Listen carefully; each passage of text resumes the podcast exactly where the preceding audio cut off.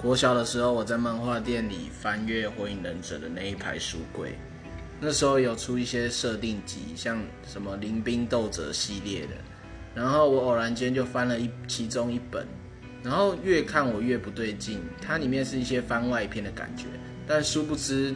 里面的鸣人和佐助就开始讲一些情话，然后最后还抱在一起亲来亲去。我当下觉得很恐怖，觉得很恶心，我的心灵受到严重的伤害。